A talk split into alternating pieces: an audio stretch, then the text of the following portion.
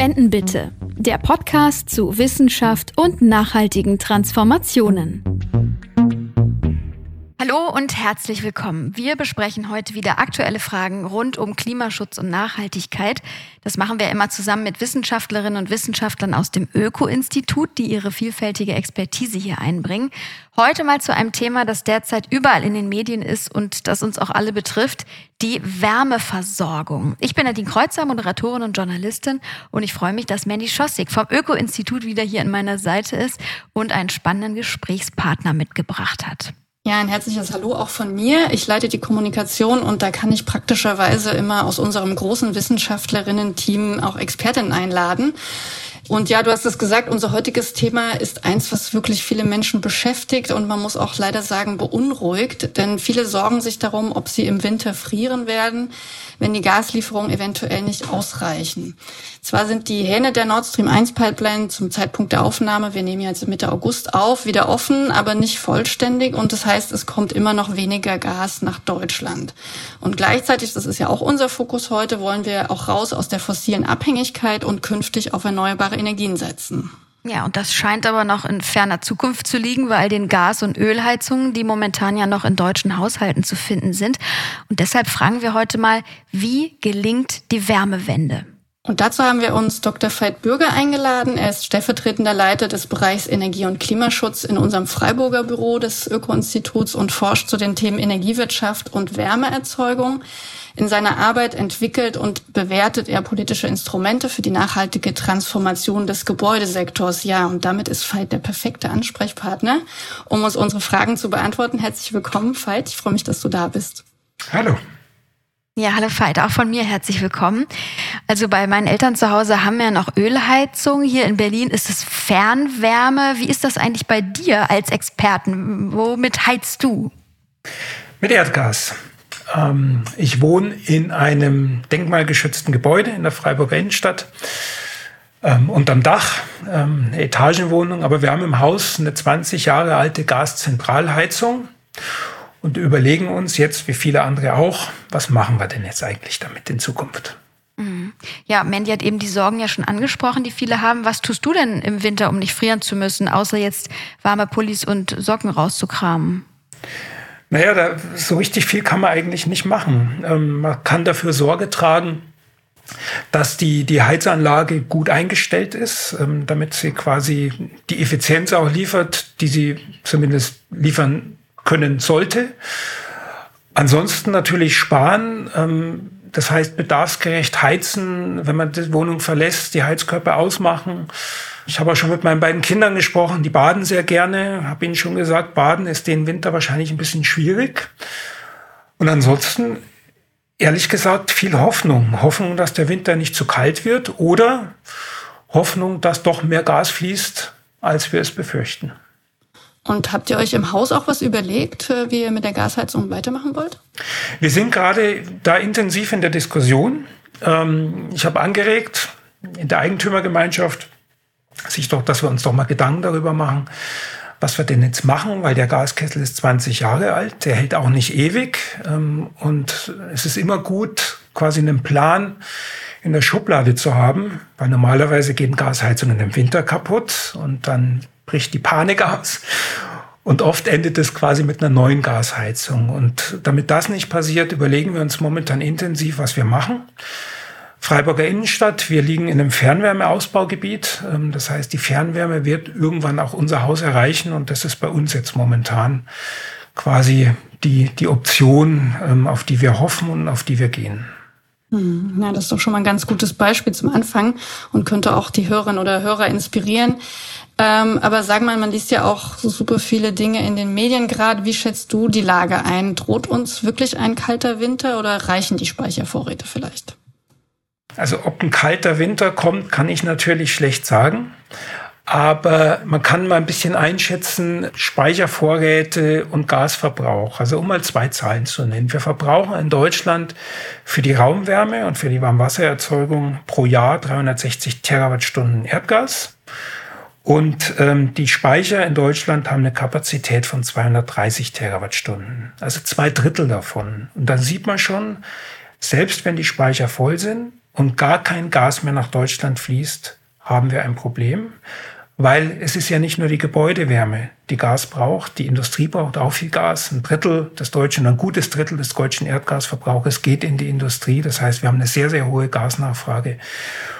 Das heißt, die Speicher helfen uns ein bisschen, aber volle Speicher bedeuten nicht automatisch, dass wir kein Problem mehr haben.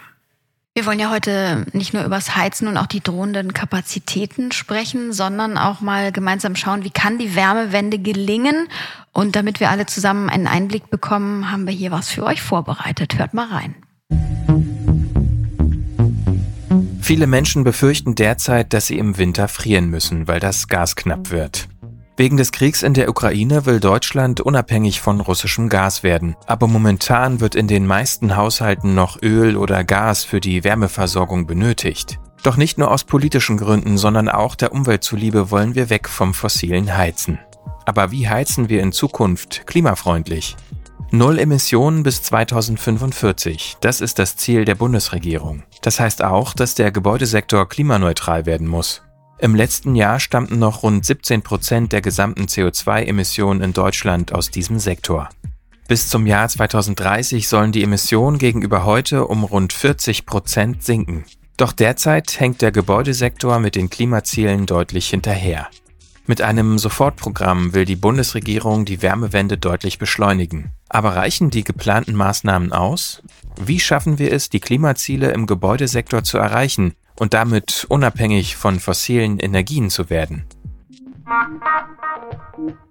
Viele offene Fragen und ganz schön viel Handlungsbedarf, wie wir hören. Ähm, mal abgesehen von den politischen Gründen, die gegen die Verwendung von Gas in Klammern aus Russland sprechen. Wie klimaschädlich ist denn das Heizen mit Gas eigentlich?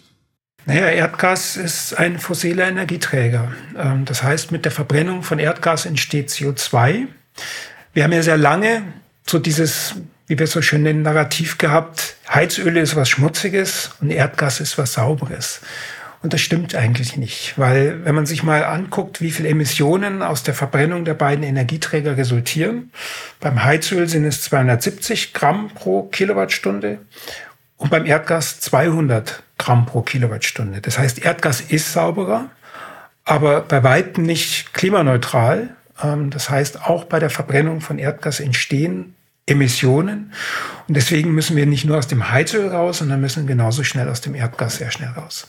Hm, du hast jetzt ja schon von der Klimabilanz der beiden Heizmethoden gesprochen, der beiden fossilen. Wie viel solcher fossiler Heizungen gibt es denn eigentlich, wenn wir jetzt mal auf die Deutschlandkarte gucken? Wir haben in Deutschland ungefähr 19 Millionen Wohngebäude und davon haben ungefähr 40 Prozent eine Gaszentralheizung und 30 Prozent eine Heizölzentralheizung. Das macht dann ungefähr 13 Millionen Gas- und Ölkessel. Und dann kommen noch die sogenannten Gasetagenheizungen dazu. Das sind quasi wo, Gebäude, wo die einzelnen Wohnungen jeweils ein Heizsystem haben und eine eigene Gaskernterme haben. Das sind auch nochmal ungefähr vier Millionen. Das heißt, wir haben im zweistelligen Millionenbereich Gas- und Ölheizanlagen, die eben sukzessive alle ausgetauscht werden müssen. Und das betrifft jetzt nur den Bereich der Privathaushalte oder befinden sich sonst in anderen Bereichen auch noch Heizungen dieser Art Öl und Gas? Wir haben dann auch noch die, was wir Nichtwohngebäude nennen. Das sind quasi Gewerbegebäude, Industriehallen, Schulen, öffentliche Gebäude, Krankenhäuser. Also alle Gebäude, wo nicht drin gewohnt, sondern wo gearbeitet, repariert und gelagert wird. Davon gibt es ungefähr zwei Millionen Gebäude. Wir wissen ehrlich gesagt gar nicht genau, wie viele davon eine Gasheizung haben. Aber wir können annehmen, dass auch davon ein Großteil heute noch mit Gas, mit Heizöl beheizt wird und entsprechend kommt diese Anzahl an Heizkesseln noch dazu. Hm. Und nochmal kurz auf die Privathaushalte zurück. Energie braucht man ja für ganz verschiedene Dinge. Strom fürs Licht, Elektrogeräte, Kochen und so weiter. Kann man sagen, wie viel Anteil der Energie im Haushalt fürs Heizen benötigt wird? Oder kann man das nicht, gar nicht so richtig vergleichen, weil das eine Strom und das andere Gas oder Öl ist? Ja, man kann schon sagen, im Haushalt, also in den Privathaushalten wird ein Großteil des Energieverbrauchs durch die Heizung und durch den Warmwasserverbrauch verursacht. Und das mhm. ist dann in der Regel eben Erdgas oder Heizöl in den allermeisten mhm. Fällen. Also macht es schon viel aus, wenn man spart. Und dann gleich mal eine kleine Servicefrage zwischendurch. Wir haben ja einige davon, denke ich, heute. Wie viel kann man denn wirklich einsparen, wenn wir die Heizung ein Grad Kälte drehen? Da gibt es Studien zu, die sagen alle unisono ungefähr 5, 6 Prozent pro 1 Grad weniger Raumtemperatur. Das heißt, wenn man eben normalerweise beispielsweise eine Innenraumtemperatur von vielleicht 21 Grad hat und jetzt auf 19 Grad runtergeht, dann spart man ungefähr 10 Prozent ein. Wir haben eben ja beim Einspieler schon gehört, dass wir auch im Bereich des Gebäudesektors noch äh, weit von den Klimazielen entfernt sind. Was sind das eigentlich genau für Ziele? Was haben wir uns da gesetzt? Die Ziele des Gebäudesektors findet man im, im Klimaschutzgesetz. Und im Klimaschutzgesetz ist festgelegt, wie viel Emissionen jeder einzelne Sektor, zum Beispiel eben auch der Gebäudesektor, im Jahr 2030 noch haben dürfen. Das sind beim Gebäudesektor 67 Millionen Tonnen CO2. Wir haben heute ungefähr 115 Millionen Tonnen CO2 die aus dem Gebäudesektor kommen. Und wir sprechen also jetzt, von jetzt bis 2030 in den kommenden acht Jahren von einer Reduktion um ungefähr 40 Prozent. Warum stehen wir da noch so schlecht da? Also hinken wir da hinterher? Wie ist da der Blick auf die Bewertung dieser Zahlen? Ja, der Gebäudesektor ist ein sehr schwieriger Sektor und es hat verschiedene Gründe. Zum einen wir haben es mit sehr, sehr vielen Akteuren zu tun.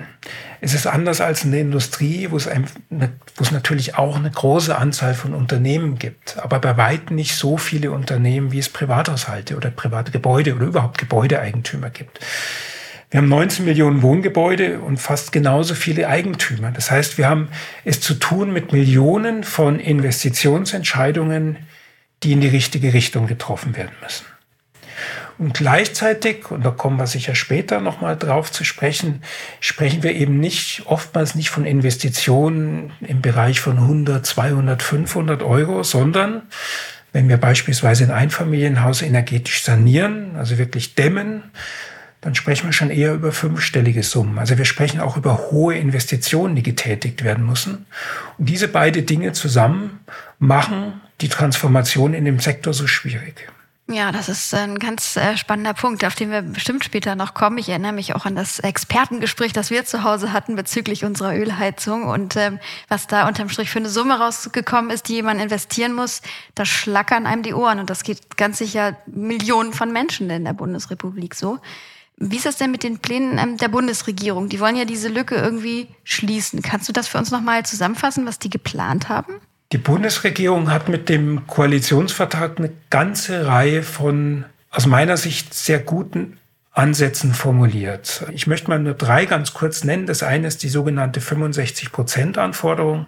Im Koalitionsvertrag beziehungsweise in den nachfolgenden Papieren wurde vereinbart, dass ab dem 01.01.2024, also quasi in ungefähr eineinhalb Jahren, jedes Mal dann, wenn ein Heizkessel ausgetauscht wird, 65 Prozent erneuerbare Energien eingesetzt werden müssen.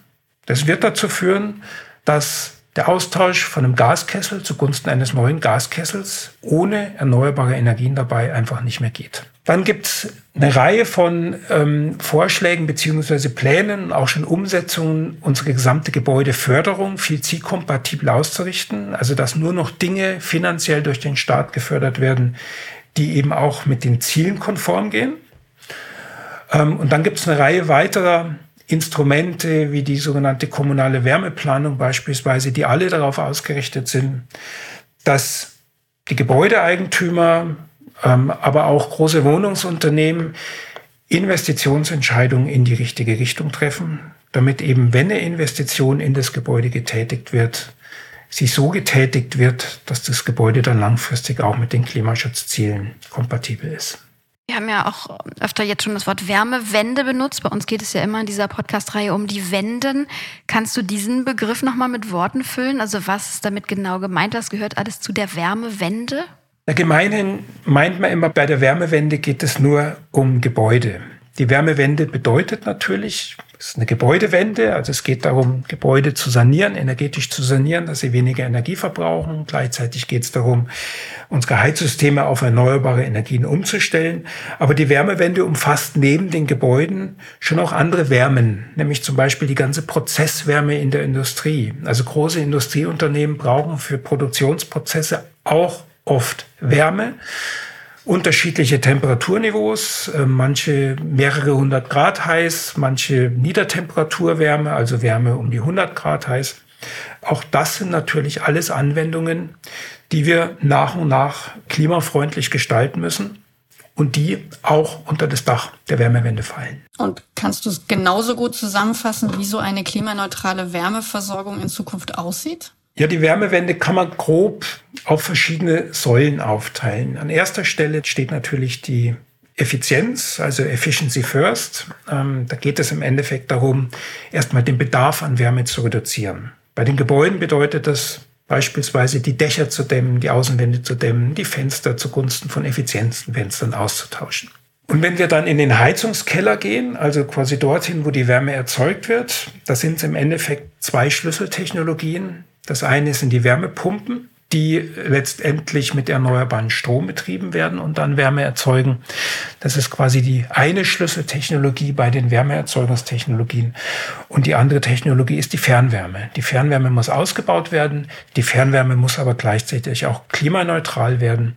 Aber gerade für so verdichtete urbane Räume, in Stadtbereich beispielsweise, ist die Fernwärme weitgehend auch eine alternativlose Versorgungsform. Ja, da wäre es an dieser Stelle schön, wenn du das auch nochmal erklären könntest mit der Fernwärme. Was heißt das genau? Wie funktioniert das? Und woher weiß ich, ähm, vielleicht als einzelne Mieterin, ob das bei mir um die Ecke in der Nachbarschaft geht? Kann man das allein beantragen oder braucht man gleich mehrere Menschen, um sowas legen zu lassen? Erklär uns das bitte mal. Die Fernwärme ist letztendlich erstmal ein Leitungsnetz, was in der Straße liegt und über das quasi heißes Wasser in der Regel, früher auch Dampf, inzwischen aber heißes Wasser an die Gebäude herangeführt wird. Und dann hat man im Gebäude einen, eine Übergabestation, das ist letztendlich ein Wärmetauscher, wo quasi das Heizsystem des Gebäudes die Wärme aus diesem Leitungssystem in der Straße abzapft, also sich quasi nimmt. Aber die Fernwärme ist erstmal, wie gesagt, nur eine Infrastruktur, also ein Leitungssystem. Und die spannende Frage ist natürlich, welche Energiequellen speisen denn eigentlich in dieses Netz ein? Also wo kommt denn eigentlich die Wärmeenergie her, die dann über diese Leitungen in die Gebäude geführt wird? Auch da spielen erneuerbare Wärmetechnologien eine große Rolle. Große Wärmepumpen beispielsweise, Solarthermie beispielsweise. In Dänemark gibt es zum Beispiel in vielen Kommunen große Solarkollektorfelder, die letztendlich Sonnenenergie einsammeln und dann in die, in die Leitungen einspeisen. Biomasse teilweise, also Holz beispielsweise, aber auch industrielle Abwärme. Also viele Industriebetriebe haben ja, produzieren ja Abwärme, die sie oftmals über Kamine beispielsweise in die Luft ablassen oder quasi Flüsse damit aufwärmen, also wegkühlen. Und diese Wärme, die kann man natürlich auch für die Gebäudewärme und für die Fernwärme nutzen. Das ist auch eine sehr, sehr interessante und wichtige Quelle, um klimaneutrale Wärme herzustellen. Mhm. Also damit die Fernwärme CO2-neutral ist, muss sie auf erneuerbaren Energien basieren, höre ich da noch einmal sozusagen. Wie ist die Klimabilanz heute von der Fernwärme? Fernwärme heute wird sehr viel mit Erdgas, teilweise eben auch noch mit Kohle erzeugt. Die Fernwärme hat heute noch einen schlechteren Emissionsfaktor, also in Form von wie viel Gramm CO2 entsteht denn pro Kilowattstunde Wärme, als beispielsweise eine moderne Gasheizung. Aber durch den Kohleausstieg sind eben viele Unternehmen gezwungen, jetzt relativ zügig sich Gedanken darüber zu machen, wie sie quasi auch die Wärmeerzeugung in der Fernwärme nach und nach auf erneuerbare Energien umstellen oder wie gesagt eben auch auf Abwärme. Durch die Gasknappheit erhöht sich der Druck natürlich noch. Das heißt, wir erwarten schon, dass die Fernwärme in den nächsten Jahren sukzessive sauberer, klimafreundlicher wird aber auch das ist natürlich noch ein weiter Weg, der auch mit vielen Investitionen verbunden ist. Und das passiert nicht von heute auf morgen und, von, und schon gar nicht von selbst. Auch da brauchen wir natürlich politische Instrumente, damit die Fernwärmeerzeuger und die Fernwärmeversorgungsunternehmen sowohl quasi ordnungsrechtlich gefordert sind, es zu tun, aber gleichzeitig eben auch Förderung erhalten, damit sie diese Umstellung möglichst zügig auch hinbekommen. Gibt es denn noch andere klimafreundliche Alternativen zum Heizen? Es gibt unter den erneuerbaren Wärmeenergien natürlich noch die Solarthermie. Das sind Solarkollektoren auf dem Dach, mit denen man in der Regel sein Warmwasser erzeugt. Das macht aber bei den meisten Haushalten vielleicht 10, 15 Prozent der gesamten Wärmenachfrage aus. Also Solarthermie alleine reicht auch nicht aus, ein erneuerbares Heizsystem zu haben. Und dann gibt es natürlich noch die Biomasse.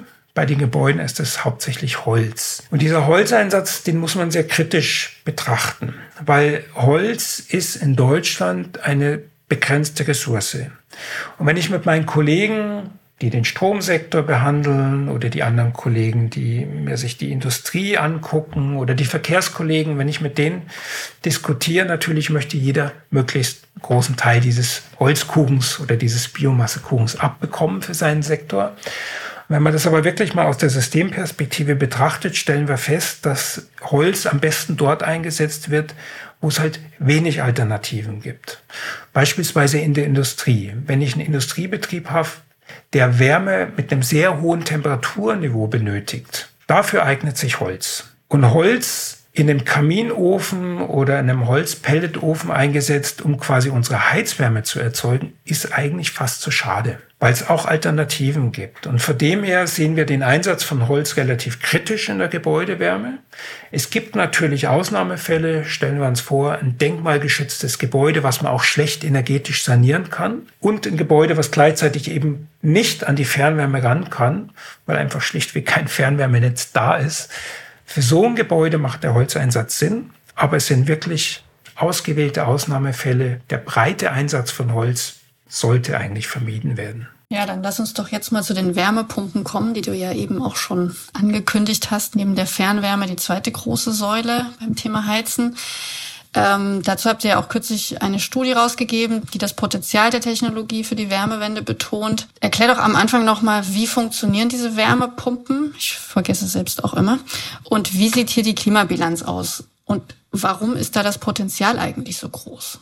Also eine Wärmepumpe hat eigentlich vom Prinzip her jeder schon in seiner Wohnung, nämlich mit dem Kühlschrank. Eine Wärmepumpe ist nichts anderes als quasi ein umgedrehter Kühlschrank.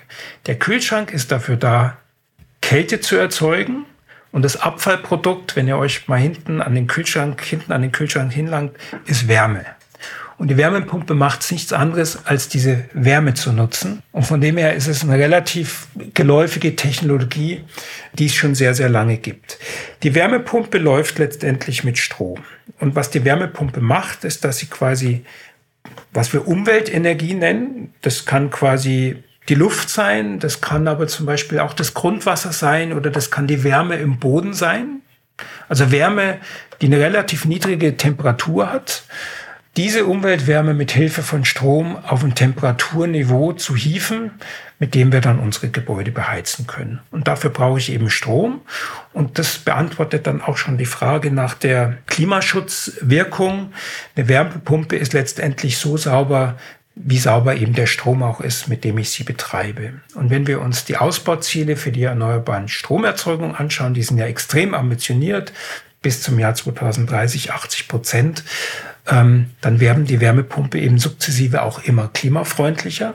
Aber auch mit dem heutigen Strommix sind sie schon, zumindest in den Gebäuden, wo sie effizient laufen, sind sie schon deutlich klimafreundlicher als beispielsweise eine Gas- oder eine Ölheizung. Eine Hörerin hat uns gefragt bezüglich Wärmepumpen. Sie wollte wissen, ob es in absehbarer Zeit auch effizientere Wärmepumpen geben wird als die, die es momentan auf dem Markt gibt. Ich würde mal sagen, die Wärmepumpen, die heute auf dem Markt sind, sind schon sehr effizient. Die Effizienz der Wärmepumpe hängt hauptsächlich davon ab, wie groß die Temperaturdifferenz zwischen der, zwischen der Quelltemperatur, also der Außenluft beispielsweise, oder vom Bodenreich oder vom Grundwasser, die Temperaturdifferenz von dieser Quelltemperatur zu der Temperatur, die ich brauche im Heizkörper. Je kleiner diese Temperaturdifferenz ist, desto effizienter ist die Wärmepumpe. Also muss ich versuchen, diese Temperaturdifferenz möglichst klein zu machen.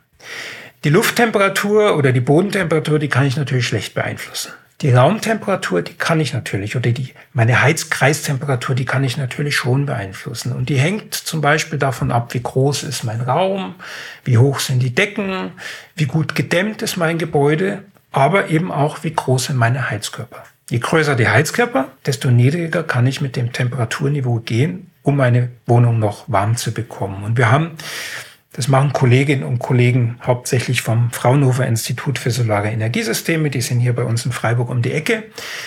Die evaluieren die Wärmepumpen und die haben in den letzten Jahren geschaut, wie effizient arbeiten denn Wärmepumpe auch in bestehenden, teils unsanierten Gebäuden und haben festgestellt, dass Wärmepumpen inzwischen sehr effizient auch in solchen Gebäuden eingesetzt werden können. Teilweise sind kleine Maßnahmen notwendig. Teilweise ist es zum Beispiel notwendig, in ein oder zwei Räumen die Heizkörper auszutauschen zugunsten größerer Heizkörper. Aber dann ist so eine Wärmepumpe schon relativ effizient einsetzbar. Wir profitieren da teilweise davon, dass auch unsere Heizverteilsysteme, also gerade die Heizkörper in den Wohnungen teilweise heillos überdimensioniert sind und deswegen auch mit niedrigeren Temperaturen auskommen und somit eben auch mit Wärmepumpen betrieben werden können. Ja, und wenn wir nochmal auf diese Größe äh, kommen, es gibt ja auch so einen Mythos, der sagt, dass man, weil ja diese Fläche sehr groß sein muss, diese Wärmepumpen sowieso nur bei Neubauten oder bei Fußbodenheizung einbauen kann.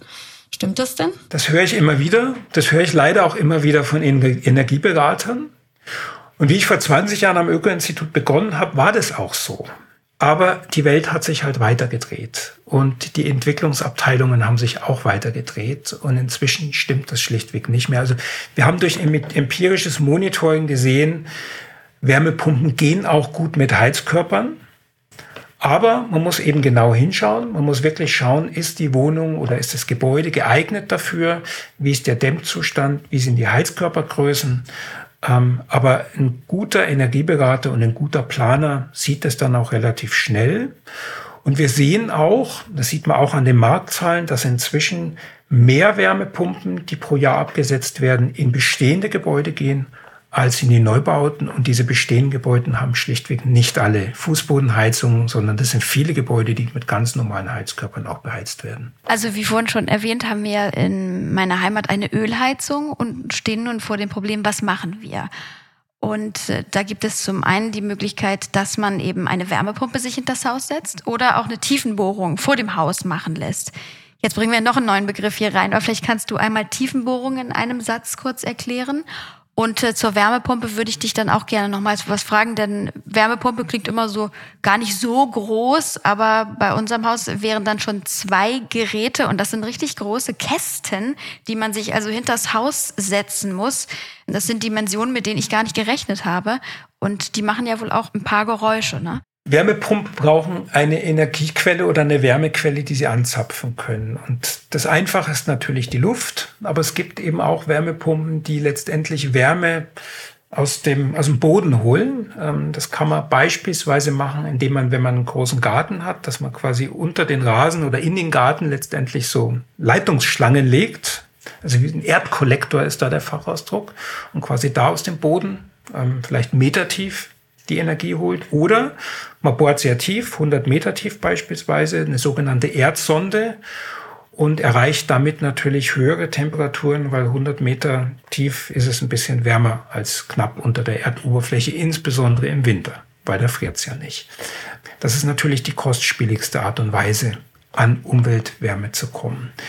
Und die sogenannte, wir nennen es die, die Quellerschließung, also die Erschließung der Wärmequelle ist natürlich eine Herausforderung, weil die Erdsonnenbohrung ist ja teuer und die Luftwärmepumpe ist natürlich bei Einfamilienhäusern mit einem, mit einem Garten beispielsweise, da geht es, da kann ich diesen, diese, diese Einheit, die letztendlich die Energie der Luft einsammelt, die sogenannte Außeneinheit, die kann ich irgendwo in den Garten stellen. Bei Mehrfamilienhäusern im innerstädtischen Bereich wird das natürlich schon eher eine Problematik, weil wenn dieser Ventilator im Hof steht, der hat gewisse Schallemissionen. Die werden natürlich auch immer leiser, aber man hört ihn schlichtweg, weil da bewegt sich ein Ventilator in einem Gehäuse und das hört man schlichtweg. Man kann ihn auch aufs Dach stellen. Aber die Geräuschemissionen sind ein Thema, insbesondere wenn immer mehr Luftwärmepumpen installiert werden. Wir wissen, dass die Hersteller da schon dran sind, die immer leiser zu machen. Aber es gibt ja auch so Effekte, habe ich vor kurzem auch erst gelernt. Das nennt sich der psychoakustische Effekt. Es gibt Menschen, allein wenn die so eine Außeneinheit sehen, fühlen sie sich schon quasi bedrängt und unwohl. Und da kann man natürlich drüber lachen, aber im Endeffekt ist es Fakt. Und das sind Effekte, die sind da und die muss man natürlich auch ernst nehmen. Man kann auch darüber streiten, ob die Gehäuse schön sind, diese Kästen oder nicht. Aber auch da gibt es inzwischen Entwicklungen, die schauen viel schicker und viel also wo sich auch Designer inzwischen dran machen. Also da tut sich einiges. Und insbesondere, weil ja die Wärmepumpe als eine der Schlüsseltechnologien identifiziert ist, sind viele Unternehmen daran, sie weiterzuentwickeln, sie leiser zu machen, sie schöner zu machen und sie auch günstiger zu machen, was ja auch ein wichtiges Thema ist für die Wärmewende. Ja, und diese beiden Methoden, du sagtest schon, Tiefenbohrung ist dann die noch kostspieligere, aber auch äh, die Wärmepumpe hinterm Haus und vielleicht sogar auch mal zwei Geräte, das kostet unglaublich viel Geld und ähm, das betrifft viele, viele Menschen in Deutschland, die sich überlegen müssen, uff, wie soll ich das stemmen? Wie, wie kann ich das finanzieren? Jetzt habe ich hier, mein Heizkessel ist noch gar nicht so alt und jetzt soll ich der Umwelt zuliebe, das will ich ja auch, ich will was Gutes tun, mitziehen, aber da steht dann unterm Strich bei der Rechnung, stehen so viele Nullen davor, dass ich im fünfstelligen Bereich investieren muss. Da ist man sozusagen als Endverbraucher der gelackmeiert. Was, ja, was sagst du zu dieser Situation? Wie verhält man sich am besten? Auch das muss man ein bisschen differenzierter betrachten. Wir müssen unterscheiden zwischen den Investitionskosten, also den Anschaffungskosten, und dann den laufenden Betriebskosten, wenn die Wärmepumpe mal installiert ist. Bei den Betriebskosten ist es schlichtweg so, die Wärmepumpe läuft mit Strom. Braucht deutlich weniger Strom, als eine Gasheizung Gas braucht. Aber es ist natürlich wichtig, sich zu überlegen, wie entwickeln sich eigentlich die Stromkosten zukünftig. Und das ist ein Blick so ein bisschen in die, in die Glaskugel. Genauso wie die Entwicklung der Gaskosten natürlich auch. Aber gerade bei den Gaskosten sehen wir ja, welche Preisausschläge Krisen wie der Ukraine-Krieg, aber auch andere Gasknappheiten, welche Preisausschläge sich damit verbinden. Ich würde behaupten, dass die Entwicklung der Gaspreise und auch der Heizölpreise, die sind risikobehafteter als die Entwicklung der Strompreise. Bei den Anschaffungskosten ist es in der Tat so, eine Wärmepumpe kostet momentan deutlich mehr als ein Gaskessel. Auch da spielen wieder zwei Effekte rein. Das eine sind die, wirklich die Anschaffungskosten der eigentlichen Wärmepumpe und das andere sind die Kosten des Installateurs, der die Wärmepumpe installiert. Bei den Anschaffungskosten kann man davon ausgehen, dass diese in den nächsten Jahren deutlich nach unten gehen, weil die Wärmepumpenhersteller einfach viel mehr Wärmepumpen produzieren werden und das wird man am Preis merken. Preise werden sinken. Bei den Installateuren sehen wir momentan den Effekt, die Installateure haben alle volle Auftragsbücher und natürlich spiegelt sich das dann auch in den Angeboten wieder.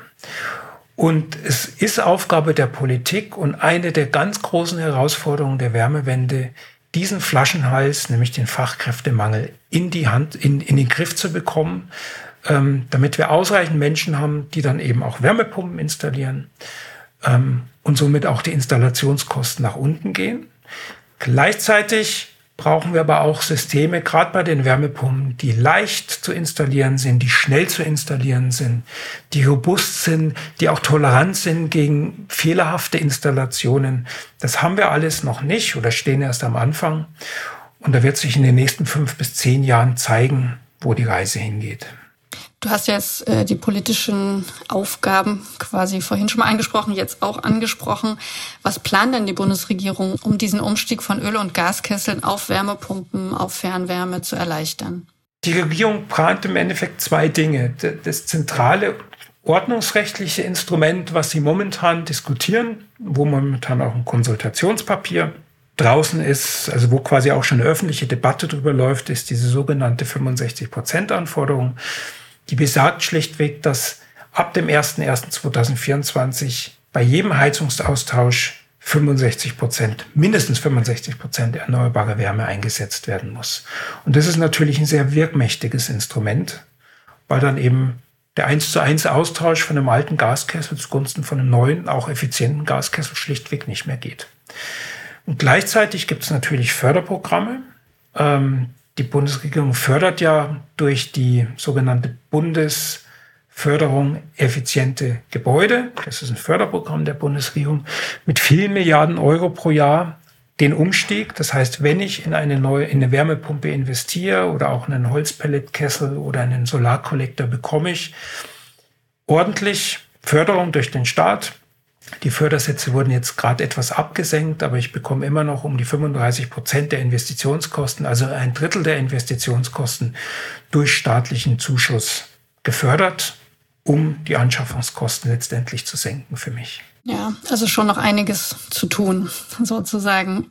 Wenn jetzt die Gas- und Ölheizungen dann ja perspektivisch verboten werden, also es ist ja kein direktes Verbot, aber wie du es jetzt gerade erklärt hast mit der 65-Prozent-Regelung, Wie wird es dann in der Übergangszeit geregelt? Also wenn der größte Teil der Haushalte schon kein Gas mehr benutzt, aber vereinzelte Häuser doch noch auf die Gasversorgung angewiesen sind, wie sieht das dann aus? Ja, das ist ein ganz, ganz wichtiges, aber auch relativ neues Thema. Wenn wir quasi aus der Gasversorgung aussteigen in der Gebäudewärme, wird ja letztendlich die gesamte Infrastruktur, also die Gasverteilnetze nach und nach überflüssig, zumindest in Teilen von Gemeinden. Und das ist regulatorisch bisher nicht wirklich behandelt oder abgedeckt. Wir haben zwar Regelungen, wie ich neue Gebäude an die Gasversorgung ranbekomme, aber ich habe keine wirklichen Regelungen, wie ich Gebäude auch von der Gasversorgung wieder wegbekomme. Und es sind genauso Fragestellungen wie, nehmen wir mal an, wir haben einen Straßenzug und immer mehr Gebäude gehen aus der Gasversorgung raus. Wo ist denn eigentlich der Punkt, wo dann auch der Gasversorger sagt, das lohnt sich jetzt nicht mehr, diese ein, zwei Häuser überhaupt noch mit Gas zu beliefern? Wie verhalten sich da die Kosten? Weil ja letztendlich die, die Erhaltungskosten für das Gasnetz dann auf immer weniger Köpfe verteilt werden. Was ist mit den ganzen Investitionen in die Gasverteilnetze, die bisher getätigt wurden, die über Jahrzehnte abgeschrieben werden? Und wahrscheinlich, wenn ich heute quasi ein Euro in eine neue Gasverteilnetzleitung stecke, dann werde ich die, zumindest meine These, nicht mehr komplett abschreiben können mit dem heutigen Regulierungsrahmen. Das heißt, wir brauchen letztendlich, und da ist die Politik gefragt, einen Regulierungsrahmen, der auch quasi den Ausstieg aus der Gasversorgung reguliert. Die Diskussion startet. In Berlin ist das schon angekommen, diese Botschaft. Aber wir stehen da mit der Diskussion noch ziemlich am Beginn. Aber wir brauchen auch dafür natürlich Lösungen.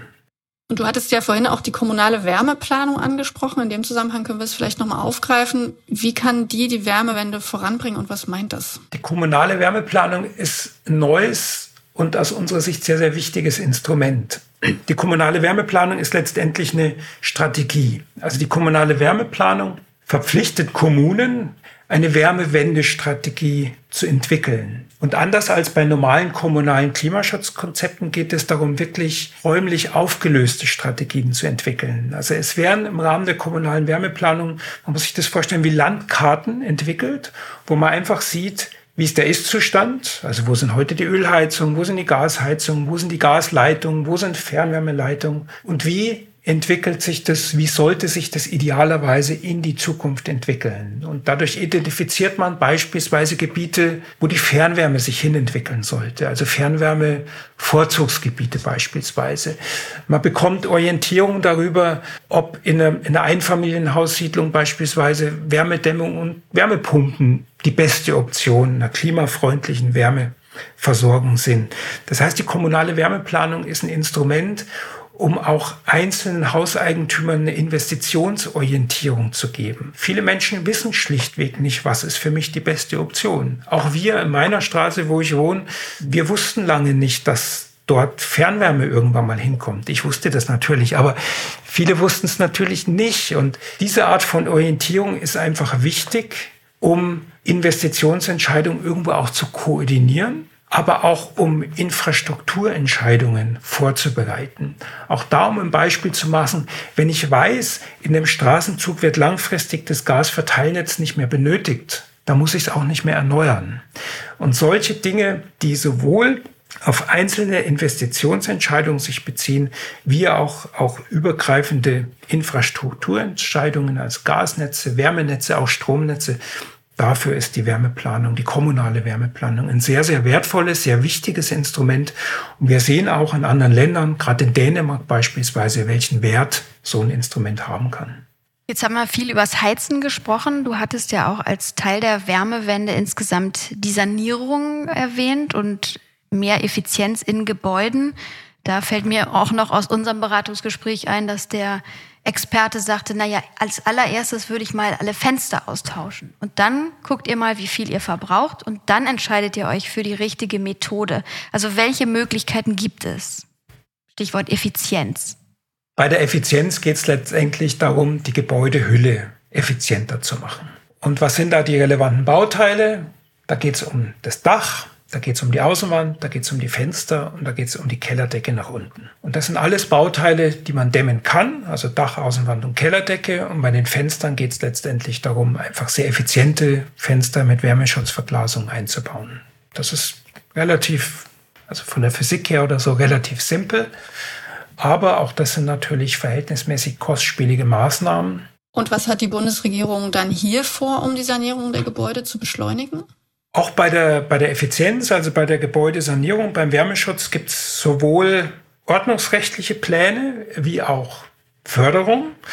Bei den ordnungsrechtlichen Plänen wird gerade ein Instrument diskutiert, das kommt eigentlich aus Brüssel, also über die Europäische Kommission, aber die Bundesregierung hat im Koalitionsvertrag angekündigt, diese Diskussion aktiv zu unterstützen.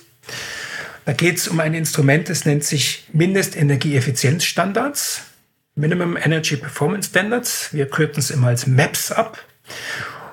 Und diese MAPS sind nichts anderes, als dass für gewisse Gebäudekohorten, also für gewisse Gebäudebestände, Mindesteffizienzstandards definiert werden, die zu einem gewissen Zeitpunkt erreicht werden müssen.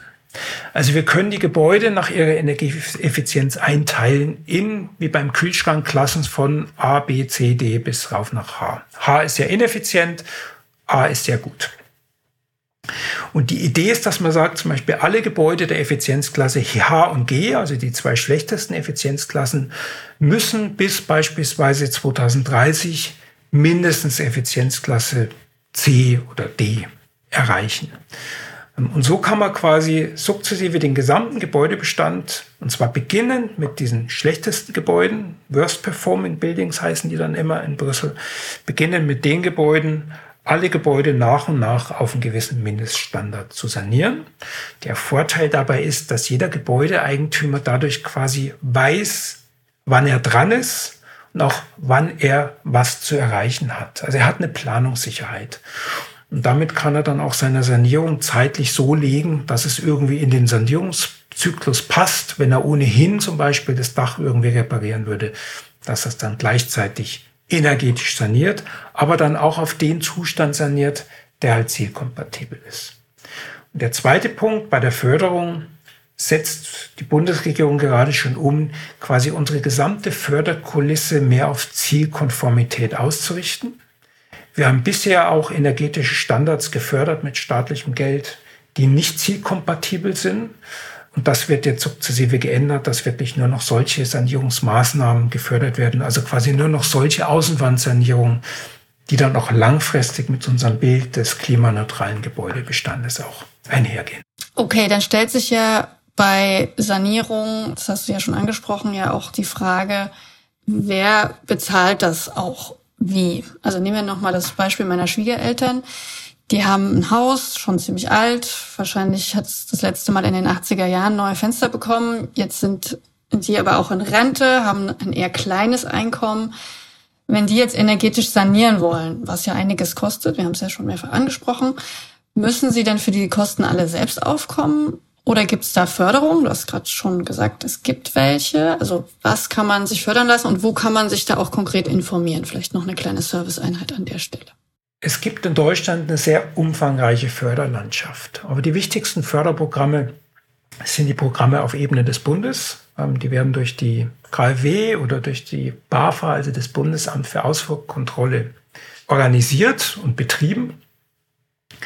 man bekommt sowohl für die Sanierung der Gebäudehülle, also Außenwanddämmung, Dachdämmung beispielsweise, Fensteraustausch, aber eben auch für den Austausch oder für die Investition in umweltfreundliche Heizungsanlagen relativ gute Förderung. Aber die Frage ist natürlich generell, wie finanzieren wir den gesamten Umbau dieses Gebäudesektors? Und wir haben ja auch nicht nur mit, mit Eigennutzern zu tun, wir haben ja eben auch mit vielen Mietgebäuden in Deutschland zu tun. Da haben wir dann die Problematik, der Vermieter soll investieren, aber der Nutznießer ist ja eigentlich der Mieter in Form von geringeren Energiekosten. Also wie tarieren wir letztendlich hier Kosten und Nutzen aus, dass ausreichend Anreize da sind, dass saniert wird, aber gleichzeitig auch der Nutzen irgendwie so verteilt wird, dass jeder was davon hat. Und das ist eine sehr schwierige Aufgabe weil Deutschland auch nicht sehr homogen ist in der Frage. Wir haben einfach, wir haben Ballungsräume, da stellt sich die Situation völlig anders dar als auf, auf dem Land, ähm, wo ich eben nicht beispielsweise die Investitionskosten in eine Gebäudesanierung so ohne weiteres auf Mieter umlegen kann. Also solche Fragestellungen müssen dabei berücksichtigt werden und das ist nicht, nicht, nicht einfach. Aber auch dazu gibt es natürlich viele Überlegungen. Ja, das ist ganz interessant, dass du das ansprichst. Wir haben jetzt ähm, viel über Eigentum gesprochen, aber wenn man als Mieterin oder Mieter in einer großen Stadt ist und auch gerne möchte, dass eine energetische Sanierung stattfindet bei sich in der Wohnung, wie kann man das beantragen? Geht das ganz einfach? Wer bezahlt das? Oder muss man tatsächlich erst Anreize für den Vermieter schaffen, um was in die Wege zu leiten? Also welche Möglichkeiten hat man überhaupt als jemand, der eine Wohnung mietet? Da muss man über den Vermieter gehen. Da muss man letztendlich versuchen, den Vermieter davon zu überzeugen, das Gebäude zu sanieren. Der Normalfall ist eher, dass quasi durch ordnungsrechtliche Vorgaben oder durch Förderprogramme der Vermieter von sich aus schon einen Anreiz hat oder eben, um es hart ausgedrückt zu drücken, gezwungen ist, das Gebäude zu sanieren. Als Mieter selber hat man da relativ wenig Möglichkeiten, quasi aktiv zu werden. Natürlich würde ich empfehlen, den Vermieter anzusprechen, das Gespräch zu suchen. Und man hat natürlich auch die Möglichkeit, wenn der Vermieter sich dann zu entschlossen hat, das Gebäude zu sanieren, gibt es ja auch viele Fälle, wo Mieter dann auch klagen und sowas. Also quasi versuchen, die Sanierung zu verhindern. Das ist natürlich für den Klimaschutz dann auch kontraproduktiv. Naja, wenn ich als Mieter gegen die Sanierung klage, dann wird der Vermieter irgendwann sagen, dann mache ich die Sanierung halt gar nicht. Und dann wird das Gebäude nicht saniert und bleibt es unsaniert und hat weiterhin hohen Energieverbrauch und damit hohe CO2-Emissionen. Ja, und zur Kostenverteilung nochmal, was du ja gerade auch meintest, Nadine, dass das auf mich umgelegt wird als Mieterin. Wie sieht das heute aus und was hat die Bundesregierung vor, um diese Kosten äh, vielleicht auch gerechter zu verteilen? Also das Mietrecht in Deutschland sieht vor, dass der Vermieter 8% der Investitionskosten in die energetische Sanierung umlegen kann auf die Kaltmiete. Dauerhaft. Und es gibt natürlich Regionen, wo das problemlos auch geht und wo das teilweise auch gemacht wird, die 8% Umlage. Aber es gibt natürlich auch Wohnungsmärkte, gerade auf dem Land oder in Gegenden, wo eher Menschen wegziehen, als dass sie hinziehen, also wo es auch viele freistehende Wohnungen und Gebäude gibt, wo ich als Vermieter die 8% gar nicht umlegen kann, weil mir da die Leute sofort ausziehen und dann habe ich saniert und habe ein leerstehendes Gebäude. Das muss man differenziert betrachten. Was die Bundesregierung plant, ist, wo es auch schon erste Projekte und Überlegungen und Berechnungen gibt, ist eine Art von Warmmietenmodell. Ein Warmmietenmodell ist ein Modell, der Vermieter investiert in die Gebäudesanierung. Der Mieter zahlt letztendlich genauso viel Miete wie vorher, also als Summe Kaltmiete plus Energiekosten. Im Endeffekt bedeutet, er zahlt weniger Energiekosten und die Kaltmiete steigt entsprechend.